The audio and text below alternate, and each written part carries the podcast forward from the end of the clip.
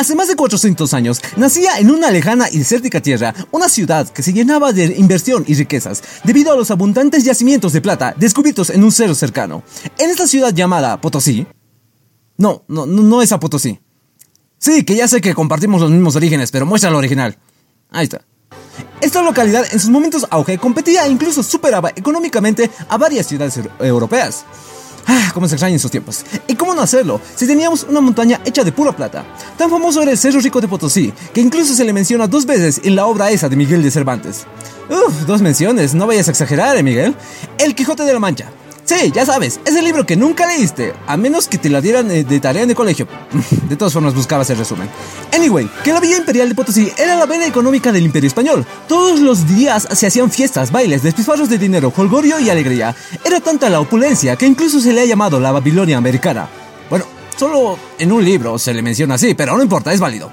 La riqueza y el poder que poseía esta metrópolis era codiciada por todos, pero mientras que unos se ganaban la vida de forma honesta, ya saben, esclavizando, conquistando, cobrando impuestos, estos últimos son los peores, existían otros que ambicionaban más que el pago mensual, y así orquestaban planes para tener el control absoluto de toda el área limítrofe, lo cual no tenía ni el más mínimo sentido, pues las tropas imperiales circuncidantes acabarían por derrocar y reintegrar la ciudad a la monarquía española, con sus grandiosas inquisiciones y hombres barbudos.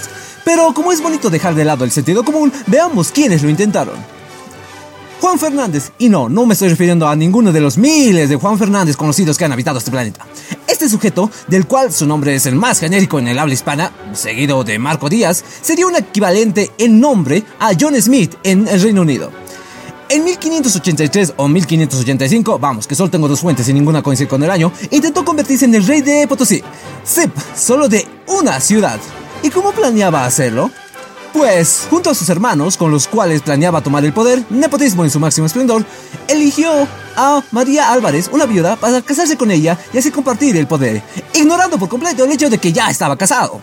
El plan para conquistar la ciudad no se cuenta por ningún lado, que vamos, habrá sido algo aburrido, como reunir hombres, armas, disparar contra los líderes, hacer discursos y bla bla bla bla bla, algo que ya se ha visto millones de veces.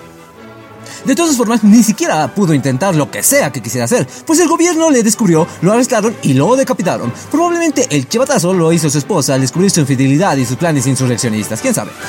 Dejó así viuda a la viuda, o sea, reviuda, y fue inmortalizado en los libros de historia en como tres líneas. Aún así aparece más de lo que nosotros vamos a aparecer. El segundo intento de tomar el poder fue orquestado por un grupo de mestizos, pero tal fue su fracaso que ni los nombres de los cabecillas tenemos.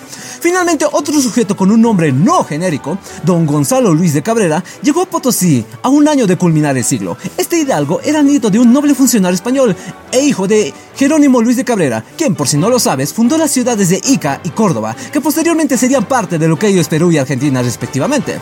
Rayos, ¿quién no quisiera antepasados así? Tenía un gran legado familiar detrás suyo y él tampoco decepcionó. Fue corregidor e incluso llegó a ser alcalde de Córdoba. Vamos, que él era el Bruce Wayne de esa ciudad. Sin embargo, aquí vinimos a hablar sobre gente intentando acaparar toda la plata de Potosí y y fracasando miserablemente. Así que vamos a ello. La historia comienza con Gonzalo Luis de Cabrera viajando a la ciudad de La Plata para que su amigo compadre Juan Díaz de Ortiz, quien era el relator de cuentos de la ciudad de La Plata, examinara su previa gestión como corregidor. Gonzalito, como buen político americano, había sido justo e incorruptible. Sí, nadie se cree eso. Quizá había tenido uno que otro desliz, tomando dinero que, bueno, no estaba usando nadie y se estaba llenando de polvo. Pero esto no le importaba, pues como Juan Díaz de Ortiz era su amigo fiel, terminó por absolverle cualquier metida de pata que Gonzalito hubiera cometido.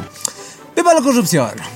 Así la confianza entre estos dos era mucha. Se tomaban unas copitas, jugaban fútbol o cualquiera que fuese el deporte popular en ese momento, y hacían planes para tomar el control de Sudamérica y separarla del Imperio Español. Lo típico de cada reunión de los viernes. Su plan consistía en asesinar al corregidor de Potosí, avisar a los oficiales reales de alto rango y, cuando estos fueran a ver el cadáver, ¡zasca! Matarlos también. Vamos, igualito que Snake en Metal Gear Solid o cualquier prota de Assassin's Creed. Según lo planeado, estas y varias muertes más tendrían que impactar tan fuerte a sus compañeros que estos se les unirían inmediatamente. Guerra psicológica o algo así, no lo sé. Sin embargo, entre las filas de los conspiradores se encontraba un doble agente que avisó de todo esto a las autoridades, las cuales apresaron a Gonzalito justo cuando llegó a Potsi y pues lo torturaron atando sus manos y colgándolo de espaldas en una polea y dejándolo caer en repetidas ocasiones para que sus hombros se dislocaran. Qué horrible. Su colega Juan Díaz, quien no lo vio venir, fue apresado y ambos fueron ejecutados en la plaza principal. Y mucha gente fue a verlos, ya que no había tele o radio, solo gente haciendo muchos hijos. Es bastante extraño, pero se le considera un independentista, o hasta el primer independentista en intentar separar varios virreinatos de la corona española. Aunque claro, eso de intentar como que le queda muy grande.